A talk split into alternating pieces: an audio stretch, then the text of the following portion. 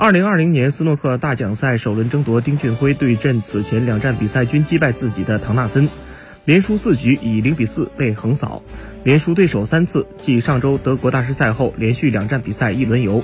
丁俊晖去年底拿到英锦赛冠军，今年征战排名赛出师不利，过去两周在欧洲大师赛和德国大师赛接连遇到唐纳森，结果先后两次不敌对手。